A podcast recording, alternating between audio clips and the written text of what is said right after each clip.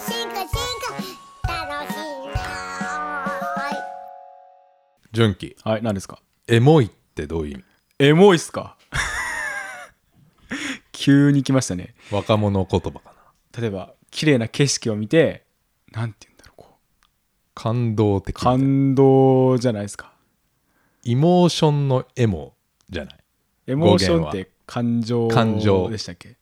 だけどその感情の中でもちょっと感動的みたい エモいみたいな。な分からへんなそれ。ちょっとこう感傷的というか、まあそうですね。センチメンタルな意味合いが強い。はい。なんかうおーって感じじゃないですけどなんかこうこう心が高ぶるというかいい綺麗な景色とか見てエモいみたいな。それは普通に学生が喋ったりしてる？あんまり聞かないんだけどいやでもなんかすごい景色とか見たら「おエモい」みたいな。まあ僕やっぱ SNS あんまやってないんであんまり使わないですけど、たまに使うかなってネットいう感じです、用語なのかなというかうん、今日はちょっとエモいストーリマジっすか？ー、はい、そしてアンビバレントな理論について。アンビバレント？これは知らないでしょ。知らないです。じゃあアンビバレントを覚えましょう。はい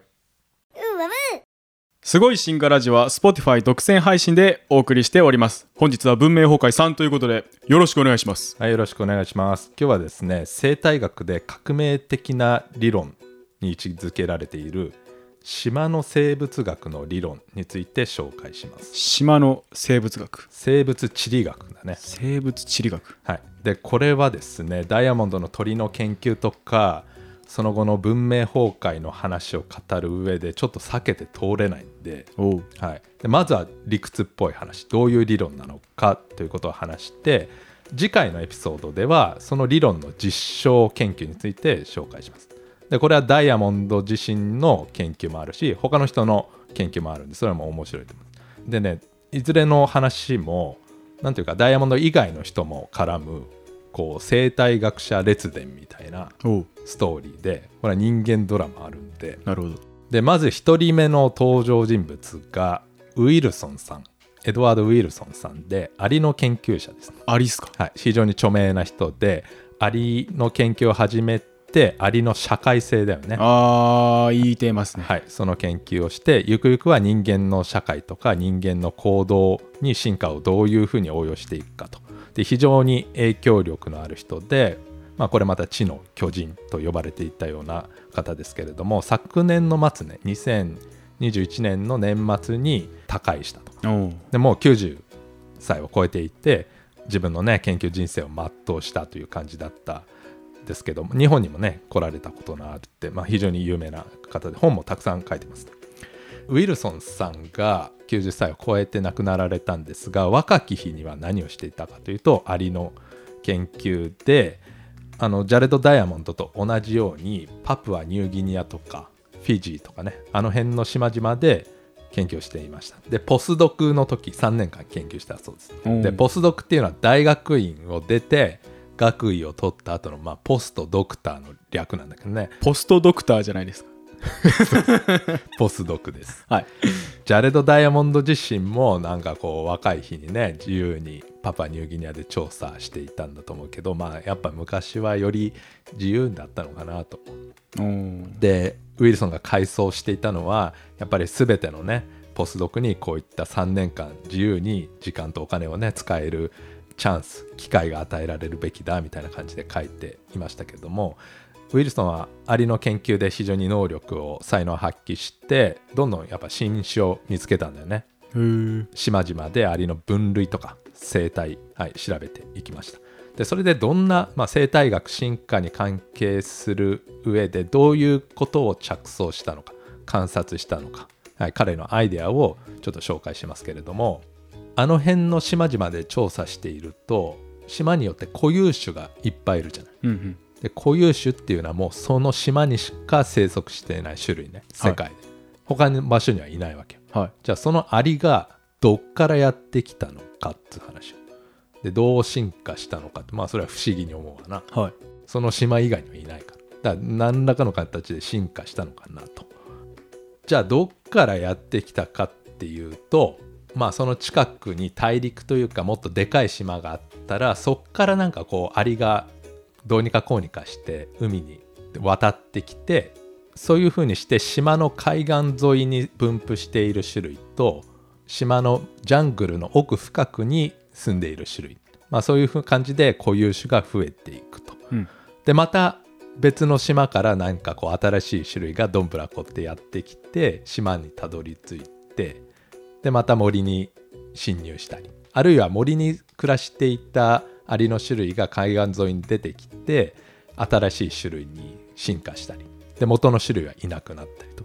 まあそういうことがなんか繰り返されているんじゃないかなみたいな。これは別にウィルソン自体自身が検証したんじゃなくて島のアリを見ているとそういった歴史がちょっと想定されるんじゃないかっていう、まあ、一つの仮説というかアイデアだったんでね。なるほど。でイメージとしてはなんか種が入れ替わっていく置き換わっていくイメージここがポイントなんだけどもともとはそこに島にアリっていうのはいませんでした。でも新しくやってきて新しい種に進化したりしてでまたやってきて元の種類はいなくなって置き換わっていくみたいなことが歴史上繰り返されていくんじゃないかみたいなイメージです。はい。でウィルソンさんと同時代時代の人がもう一人います。でこれはマッカーサーさんですね。お。ロバート・マッカーサーさんでこれは著名な人です。でマッカーサーは数学のバックグラウンドがあるのね。おだから理論家なんだけれども同時にナチュラリストでもある。で特に鳥が好きなんでそれでダイヤモンドと非常に馬が合っていたと。理論家なんだけど自然のことも生き物のことにも詳しいからマッカーサーの理論はその生態学者がどういう実験を調査をしたらいいのかっていうことのすごい指針になっていたとだからマッカーサーがこう一時代を築いてその当時の1960年くらいの生態学者たちをこう導いていった、まあ、まさにカリスマみたいな人物だったらしいです。で1960年代当時っていうのは生物学においてはどういう時代だったかっていうと生態学とか進化じゃなくて分子生物学が盛り上がっていた分子生物学っていうともっとミクロな、まあ、今で言うと生命科学とかそう言われる分野だけれども、まあ、分かりやすいのは DNA の二重らせんとかが構造とかが解明されたのが1950年代とかそのなくらいだと思うけどそれで一気に花開いていったわけよ。なるほどで進化の話とはちょっと違うじゃない。そうです分子レベルのメカニズムがどういうふうになっているのかっていう話ででも DNA って全ての生物に共通しているなんていうかもうそうですね。進化をしゃべる上でも。欠かせないし、はい。あらゆる生物学のベースになるようなはい。そんな発見があったからめちゃくちゃ盛り上がってたらしいの、ね、ワトソンとクリックっていう人が DNA の論文書いてね。でその一方で進化生物学とか生態学って、まあ、すでにあったけどなんかちょっとこう個別的というかこの島にはこういう鳥が生息していました。別の種類では別の鳥がこういう行動をしていました。みたいな感じで記載的というかところ変われば物が品が変わるしでこういう生物では実証できたけど別の生物ではどうなの？みたいな感じでなんていうか統一的な枠組みというか理論みたいのがなかった。うんうん。で批判としてはやっぱ生態学とかは進化っていうのはなんかこう切手集めみたいな切手集め要するにコレクションみたいな感じではい。集めるけど事実を集めるけれどもつながりがない。つながりがない。ああ、はい。そんな批判もされていたからマッカーサーとかウィルソンは生態学とか進化でも全ての生物を貫くようなそういった統一的な枠組みとか原理はないのかみたいなことを考えていたなるほど。だから学問分野が発展するにはどうすればいいのかっていうのを考えていたらしいです。おー。多分20代すごいですね。そんなことを考えて研究するっていう。すごいっすわ。なんか虫が楽しいからみたいなそういうモチベーションを超えてるよね。はどんな時代やって思うけど。でこのウィルソンさんとマッカーサーさんが出会って2人で研究の話をしましょうとで初めてミーティングをしたらしいです。ウィルソンは自分がパプアニューギニアとかその辺の島々で観察した先ほどのアリの話だよね。はい。でいろんな島で調べたら島によって大きさが違うとアリの種類とか違うよね。あとはさっき言ったアリを見ているとこういう種がいっぱいいるんだけど結構歴史長い時間を見てみるとこう種類が入れ替わってんのかなみたいなうん。アイデアをちょっとこうぼやってマッカーサーに喋りましたと。はい。そしたらマッカーサーは理論家で頭がいいんであそれってこういうことだよねみたいな感じで即座にその黒板かなんかにホワイトボードじゃないと思うけど黒板にバッバッってこう図を有名なグラフを書いてでそれが島の生物地理学が爆誕した瞬間ですね。マジっすか？すげえ。一瞬でできたらしい天才だったんでしょうね。天才が2人でやったらもうやばいですよ。そうそう3人もいらないですよ。文字の知恵もいらないですもん。2人で十分です。でそれがねやっぱちょうど DNA の二重らせんの発見から10年後くらいにそういった成果が発表されてこう生態学でもそういった理論があるんじゃないかと、はい、非常に影響力のある理論になります。じゃあ島の生物地理学の理論説明していきますこれウィルソンとか他の研究者もそうなんですが経験的に知られていたパターンとしていろんな島にこうアリだったらアリ鳥だったら鳥が生息していて島の面積とその島に住んでいる生物の種類の数を比べてみると大きい島ほどたくさん種類がいる。逆に言うと小さいほど小さい島ほど種類が少ない。なんか直感的です。直感的だし、まあ、そういうパターンが実際にあったんでしょうね。そのパターンがどういうふうにして出来上がってくるのかをシンプルに説明する理論です。で重要なのが島の大きさとあともう一つは大陸からの距離みたいのが重要ですね。うん。でどういう状況を仮定しているかというとはい。島があるって、まあ、小さい島大きい島あって近くに大陸があると。でっかい島でもいいんだけど大陸から小さい島に生物が移動して渡ってくる、風なり木なり、ね。どんぶらこっこなりで、はい、で例えば鳥だったら飛んでいけるしアリみたいな飛べない昆虫だったら何か流木に流されてとか、ね、植物もなんか種が海に浮かんで運ばれることもあるし風で分散することもあると思うんだけど、まあ、島があってその島に生物をもたらすソースとなるね大陸なりでっかい島があることを、はい、仮定していますと。うん。で島が新しくできると何も生物いないよね最初は。ナイスでも大陸からそうやって生物が渡ってくるとだんだん種類が増えていくやん。でも島にこう空きがあるというか生息場所に空きがあれば新しい種が入ってこれるよね。はでもどんどんどんどんいっぱい種類が入ってくるとどうなってくるかというとい満員ってことですか？満員になるしはい。でも極端な話大陸のやつが全部来ちゃったと。全部住めるようになったらもう新顔っていなくなるよいないっすね。いなくなる、はい。だからその島に種類が増えるほど新顔が渡ってくる率っていうのは確率は減ります減っていくよね。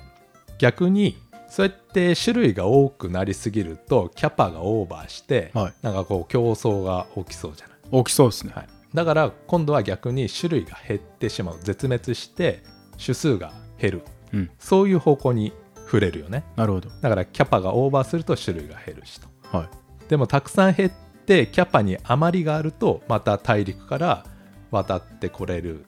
渡ってきてちゃんと定着できるスペースがあると。はいだから種類が多いとその島において種類が多いとキャパオーバーだと絶滅するし少なければ新しい種類が入ってこれますよみたいなバランスによってそこに生息している種類が決まると。絶滅と増加が平行状態。はい。絶滅と移入ね、はい。増加が平行状態。今いい言葉言いましたね。ありがとうございます。平行っていうのは直線がこう平行に並んでるの平行じゃなくて難しい感じの平行やね。はいそっちの方です。はい。平行状態です。まさに。でこれがですねマッカーサーがバッバって書いたのはなんかこう曲線がバッテンに2つの直線なり曲線がバッテンにこうクロスしたあなんかそれ見たことあるかもしれん。なんかの教科書が本で。とこで？わかんないっす。これ一番多分リスナーさんも分かりやすいのは経済学の授業を高校とか大学で受けたもしかしたら中学生でも習ってるのかよくわかんないですけども需要と供給の曲線って知ってますか？あなんか習いましたよそれ。別に経済なんちゃらとかじゃないですけど、はいはい。中華こうでなんか中学校かな？これ。中学校でもあるかもしれない。はい高校受験なのかわかんないけど、確か赤と緑の線でした。ぽいね。はい。需要の曲線とまあ直線でもいいんだけど供給の曲線とあれどういう話だったかというと、覚えてないです僕は。ね、あれもちょっと複雑なんだけど はい。まあまあ改めてちょっとおさらいすると物の値段が高いとはい。需要っていういうか買う意欲って減るよね。減りますね。ねあ高いからやめようと。半額シールになるまで待ってます。惣菜。そういう話よ。ちょっと待って。半額になる前の。はい。高い状態ね。定価っすね、はい。定価の弁当500円。しかもそれが高いとはい。買い手が減るわけ。よはい。意欲が減る、はい。逆にその供給が上回っちゃうと。だから売れ残っちゃうわけ。よはい。夕方までありますね。夕方のお弁当がちょっと高かったら。はで結果的にどうするかっていうと値下げをするわけ。い、2割引き。ねお弁当とかだったらそうだよね、はい。刺身とかスーパーの刺身。値が値段が下がるとでそうするとそれが、まあ、いわゆる均衡価格みたいなことを言われていてこの均衡価格が島の生物地理学の理論だとその島に生息できる種数を表して逆に値段が安い場合を考えましょう。半額っすか？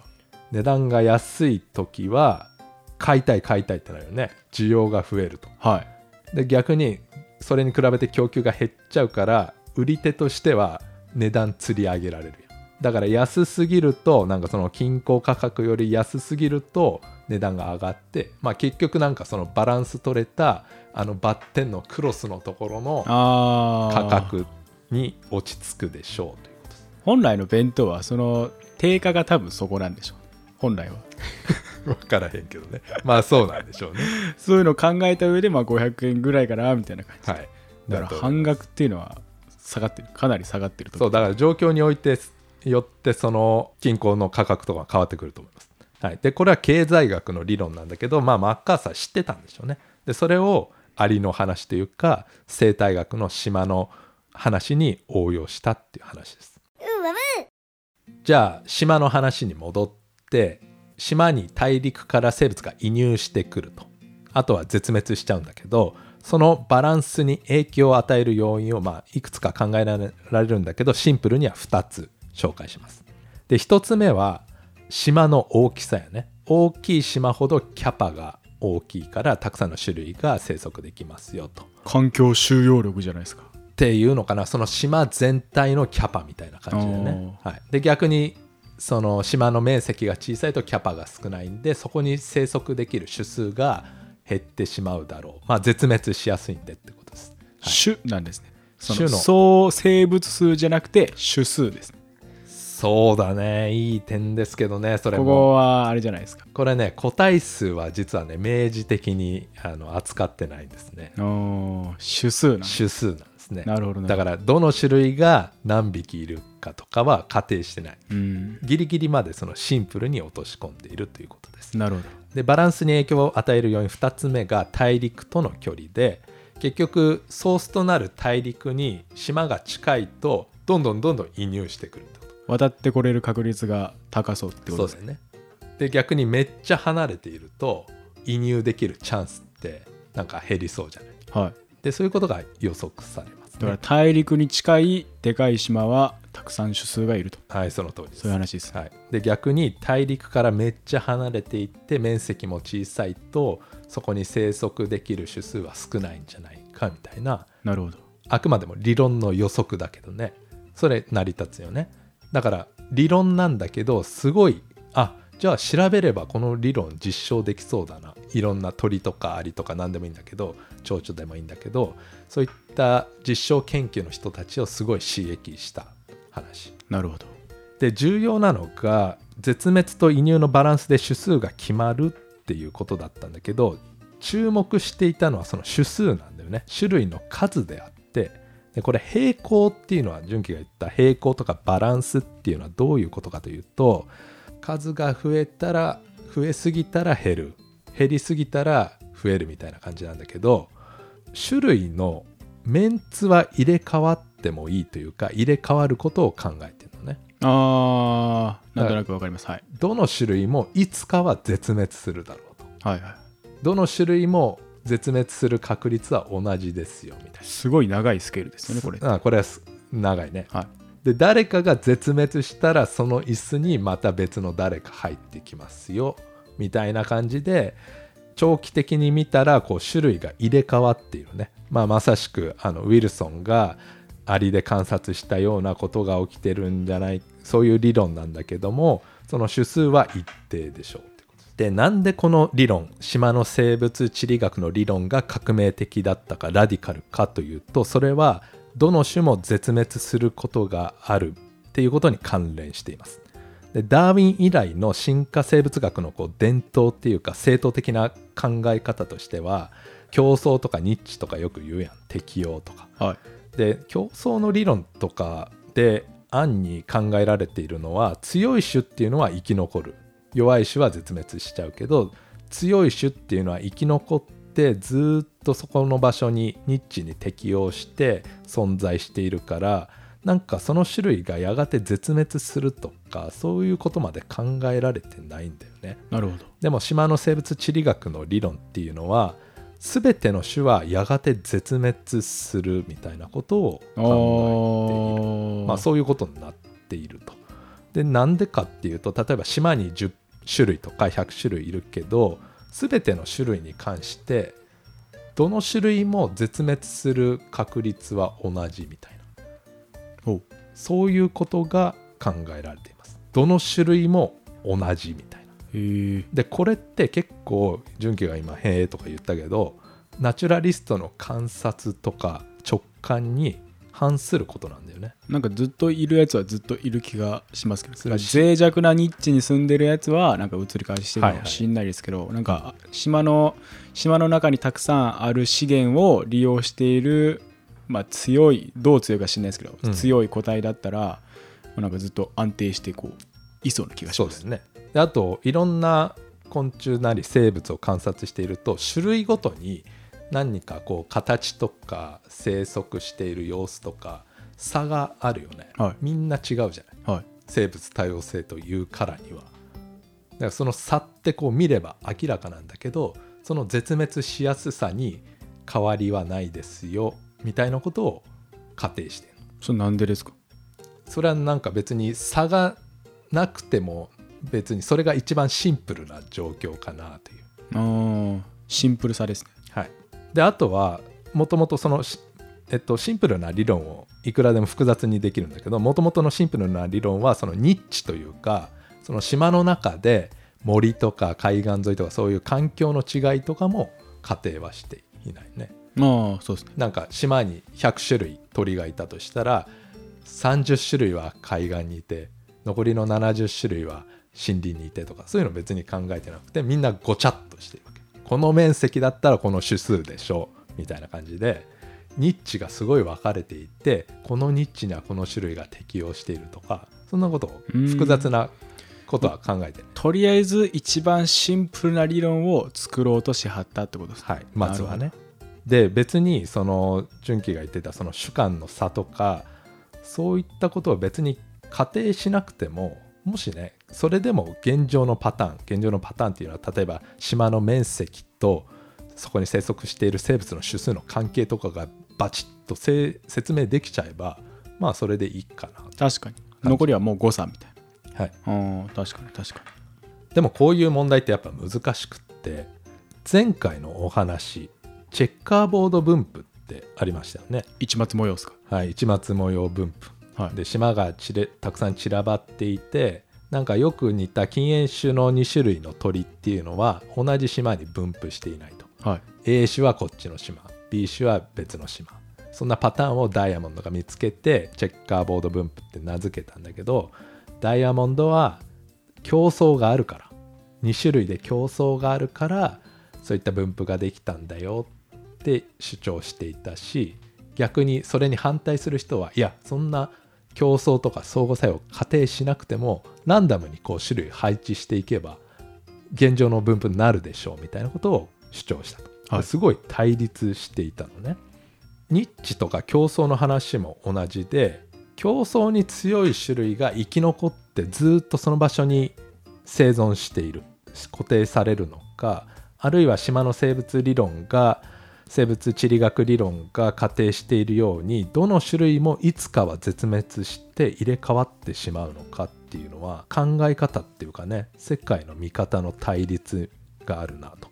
で面白いのは島の生物地理学理論を提唱したマッカーサーでさえマッカーサーは生態学のこのベースを作ったような人で競争とかニッチの理論をめちゃくちゃ作り上げた人なのよ同じその人が島の生物地理学の理論では競争とかニッチとかを全く仮定しない全く別の理論を提唱していた。それはありなんですか？まあしちゃった。まあそこもやっぱ頭が柔軟だったんじゃないですいかやーだからこの辺はよく分かんなくてまあ後世の人の指摘ある指摘では、まあ、マッカーサーもなんかよく分かってなかったというか島の生物学理論生物地理理論がそういうニッチとか競争の優劣とかそういった主観差を仮定していないってことに別に自分でも気づいてなかったんじゃないか最初はみたいな。へえ言うしまあ後々は絶対気づいてるとは思うけど。でもまあ島の生物地理学理論でさえ競争がないとは言ってなくて、ね、キャパオーバーになったら絶滅しやすくなるしみたいな、はい、だからその折り合いというかそういうの面白いなと。でジャレド・ダイヤモンド自身もパプアニューギニアとその周辺の島々の調査で前回とかも喋ったけど競争とか好きだったの。うん。競争とか相互作用でそこの島に分布できる生物の種類群衆とか生物多様性のパターンが決まるっていうまさにそのその主張を引っ張っていった人物なんだけどこのマッカーサーとウィルソンが提唱した島の生物地理学理論はダイヤモンドも大好きだった。だかおおらそのどう折り合いをつけていたんかなっていうのは興味深いなと。当時のその人たちに聞いてみるしか。聞いてみたいけどね。ね今私たちはできるのはそういった残っている論文をちょっと読み解いていくっていう感じなんだけどうん。一人の人物の中に複数のこう一見すると相反する価値観というか理論がこう頭の中に共存しているみたいな状態なのかもしれないなっていうのがアンビバレントな。お伏線回収。伏線回収。なんかアンビバレントも最近聞くような感じなんだけど、は若い俺が若い頃そんなカタカナこのカタカナ用語で聞くような感じしなかったけどなんかこう相反するものが同時に存在しているような。あの人のこと好きなんだけどあの人のこと嫌いみたいな。そんな感じですか？用例間違ってたら指摘してほしいんですが なんか生態学の理論も競争みたいな決定論的な要因で決まっているかこうランダムな偶然性も効いているかみたいなこう対立とも思えるなんか対照的な考え方理論があるんだけどマッカーサーとかダイヤモンドの論文とか読んでるとその2つの研究を両方ともやっているっていうことでどういうふうにね考えてたんでしょうって面白いなと思います。それでウィルソンさんの盟友であったマッカーサーさんは実はですね若くして亡くなってるんですね。そうですかがんのために42歳で他界しています。でがんの療養先でもう自分のねあの寿命がもう長くないっていうことは分かっていたんでしょうけど教科書を執筆してでそれを読むとねやっぱりその後世の生態学者にこの分野の発展を託したようなねそういった理論とか書きぶりしています。で実際にウィルソンは長生きして本当にね生態学とか生物多様性の保全とかあとは人間の心理とか行動がどういうふうに進化したのかと非常に影響力の強い生き方でした。でマッカーサーは本当にダイヤモンドの研究が大好きみたいな感じでダイヤモンドがちょっとやっぱ年下なんでしょうね。後輩ですか？はい、だからダイヤモンドにとっては良き先輩だったんでしょうね。はい、でマッカーサーのですねやっぱり信念としては複雑なパターンから一般則を見つけ出すみたいなことをなんていうか信条というか彼の科学哲学的なアプローチでもあったんだけれどもそれをダイヤモンドもやっぱり引き継いでるなという感じがします。で有名な文章ではあるんですがマッカーサーが書いた「地理生態学」という教科書、まあ、日本語に翻訳された教科書の冒頭の序文みたいのがあるんでそれを純喜に朗読してもらいます。はい。科学の研究は単に事実を集めていくことではなく、繰り返し現れるパターンを探し求めることである。こういう研究をするのに最も適した資質を持つのは、例えば山を登るにつれて鳥の生活がどのように変化していくかとか、大陸と島では植物の生活がどう違うかとか、あるいは温帯と熱帯の蝶の違いは何かといったことに興味を抱くナチュラリストたちである。しかし、すべてのナチュラリストが科学を研究しようとするわけではない。多くの人たちは自然が複雑であることを理由にパターンを求めることをしない。この本は科学的研究を思考する人たちに向けて書かれたものである。はい、ありがとうございます。ここで言うパターンっていうのは繰り返し現れる現象みたいなことで、それを統一した理論で説明したいと。だから島の生物学、生物地理学の理論はすごいシンプルだから、シンプルだからこそいろんな島々に適用できるし、なるほど。いろんな生物に適用できると。そのシンプルさが、なんていうの、一つのものにガチッと当てはまるものじゃなくて、はい。こうガチッとはしないんだけどガチッとしない分全てそのうだね。多くのものに当てはまることができるやつってことですねはい、そうだと思います。だから島だけじゃなくて、例えば湖とか池も大きさが決まっているじゃない。面積とか体積とか。で、それによってその池とか湖っていうこういった閉鎖した環境に生息できる魚とか水生昆虫の種数って決まるじゃない。決まってるかもしれないじゃない。だからそういうことにも応用できる理論です。なるほどはい、でこれがですねマッカーサーの教科書の冒頭に書かれている、まあ、有名な一節だと思いますね。で同じようにこの今回のシーズンは文明崩壊シーズンということなんでちょっと文明崩壊ようやく出したいんですが、はい。ジャレド・ダイヤモンドの文明崩壊のプロローグにはい。のまさに冒頭ちょろっとだけこれ、はい、純喜に読んでもらいましょあじゃあいきます、えーモンタナとグリーンランド2つの農場。数年前の夏私はハルズ農場とガルザル農場という2つの酪農場を訪ねた。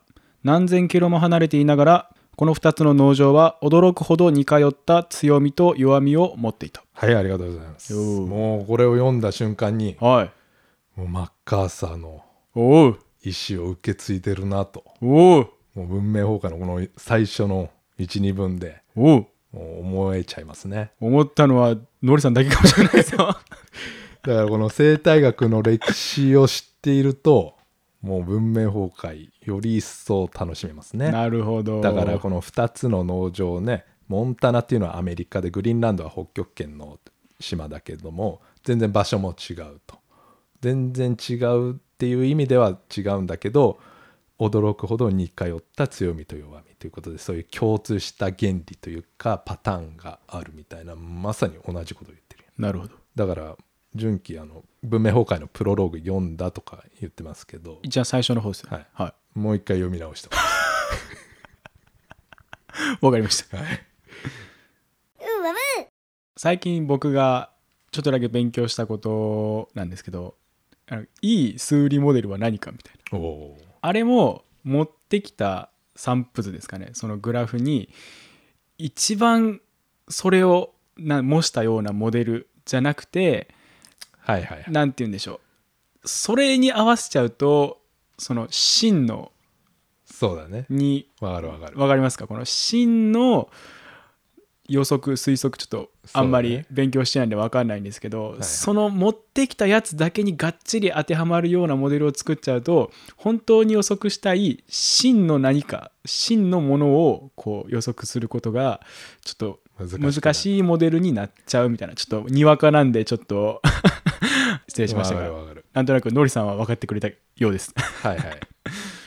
だから現実の世界ってどこまでも複雑なわけよ、はい。リアルはい。で例えば純喜が今言ったのはなんか調査してデータ取るとデータがポツポツ出てくると。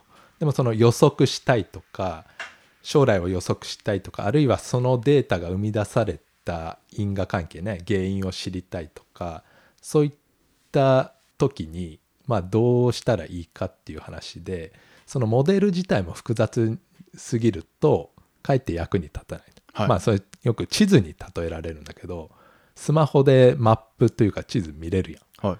でリアルな世界ってめちゃくちゃ複雑やん。そりゃそうっす。なんか家が建ってて庭があって表札があって屋根の色が何色でみたいな。ドアがあってみたいな。細かく見ればねでもそんな超細かい地図って役に立たないじゃどれに注目したらいいか分かんないし。ないね。使えないっすよ。使えない。まあはい。Google マップだいぶ詳しいんやけどそれでもなんかこう単純化してるんだよね。あえて。あえて。はい。畑に何が植わってるかとかそんな情報はないわけ。でも畑は畑かなくらいの地図記号があったりしてだからその人が利用する時にはある程度単純化をすると。で単純化する時にその事実というかね現実のパターンはそぎ落としてるんだけれどもまあそぎ落としてもいいところはそぎ落としていきましょうと。なぜならやっぱよりシンプルな方が役に立つ、まあ、例えば地図なんかの場合はね。で情報を落としすぎると役に立たない地図もあると思うけど、まあ、科学理論の場合はよりシンプルだとなんかより多くの現象とか生物学だったら生物に適用しやすいんでそれで価値があるとか言われてますね。なるほどでまさしく島の生物地理学の理論はシンプルで、えー統一的な説明になるんじゃないかっていうのをマッカーサーとかウィルソンが目指していたんだと思いますね。おっすじゃあ今日はこの辺ではいありがとうございましたありがとうございます。